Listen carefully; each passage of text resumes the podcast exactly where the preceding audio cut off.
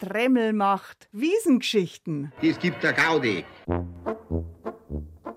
Zweimal gebrannte Mandel. Mandel ist immer gut. Dreimal bitte, ich auch noch.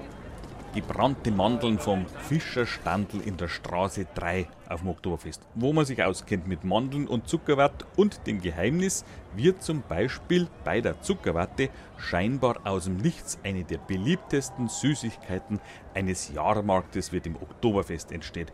Was ich noch nie verstanden habe, also wie das geht, der Fischer Ernst und seine Frau Eleonore, echte Münchner, aber wissen's. Ein waschechter Münchner. Der, wo schon 30 Jahre auf der Wiesen ist. Gell?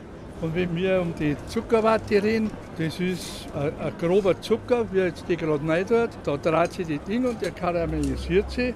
Und dann kommen da lauter so Fäden raus. Und dann wird der auf so einem Steckerl, wie wir da hinten haben, wird der gell? Das ist eigentlich die ganze Technik von einem, der Zuckerwatte. Ja, für mich wie faszinierend, weil man sieht ja eigentlich nichts. Da siehst du nichts. Ja. Bis man halt dann auf dem Steckerl die Zuckerwatte, viel mehr, wenn man reinschaut, in den Kessel reinschaut, wie sich der da drinnen entwickelt, der, die Zuckerwatte.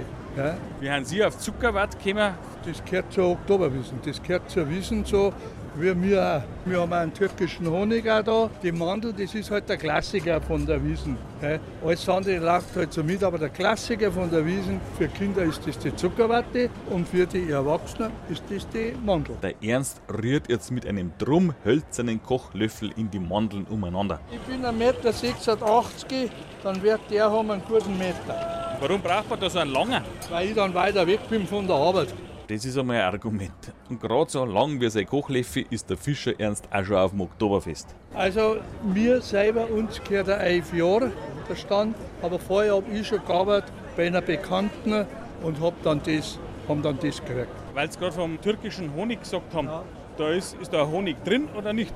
Die Eleonore muss das jetzt erklären. Eiweiß und Zucker, dann sind Mandeln drin und eben ein bisschen Farbstoff für das Rote. Das ist, das ist der türkische Honig. Da gibt es nicht mehr die den herstellen und auch nicht mehr viele, die den eben verkaufen. Weil es natürlich auch eine ziemliche Arbeit ist zum Runterschlagen und das sauber halten und so. Aber die Leute wollten halt trotzdem immer noch gern haben. Was sind das für Leute, die einen türkischen Honig kaufen? Überwiegend ältere Leute, die das noch von früher kennen, weil die ganz Jungen, die kennen das ja eigentlich gar nicht mehr. Das ist halt der Klassiker. Also wenn jetzt da vorne hingehen, dann sind vielleicht 50 da und um 40 wollen die Mandel. Die Schleißheimer Schlusspfeifer, die jetzt gerade daher pfeifen, haben auch locker 40.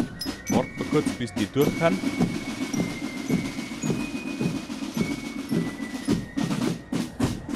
Bei den Mandeln haben wir Stäblim. Eleonore, wir müssen Mandeln sein, dass gute Mandeln haben. Es liegt natürlich schon im Einkauf, auch, dass man gute Ware kauft. Das ist einmal ganz wichtig. Und dann halt das Geheimrezept, ein bisschen Kakao, Vanille, Zimt. Ja, und nicht zu viel Zucker, das ist halt wichtig. Wenn nicht so viel Zucker dort ist, muss man nicht so viel hinbeißen. Wir nehmen uns die Kinder mit und es ist ein Ritual, wenn wir alleine auf die Wiesen gehen, dass wir wenigstens Mandeln mit heimbringen. Am besten ganz heiß. Ich kaufe jetzt eine Zuckerwatte, weil wir in Bielefeld wohnen und da gibt es keine Zuckerwatte. Hoppala.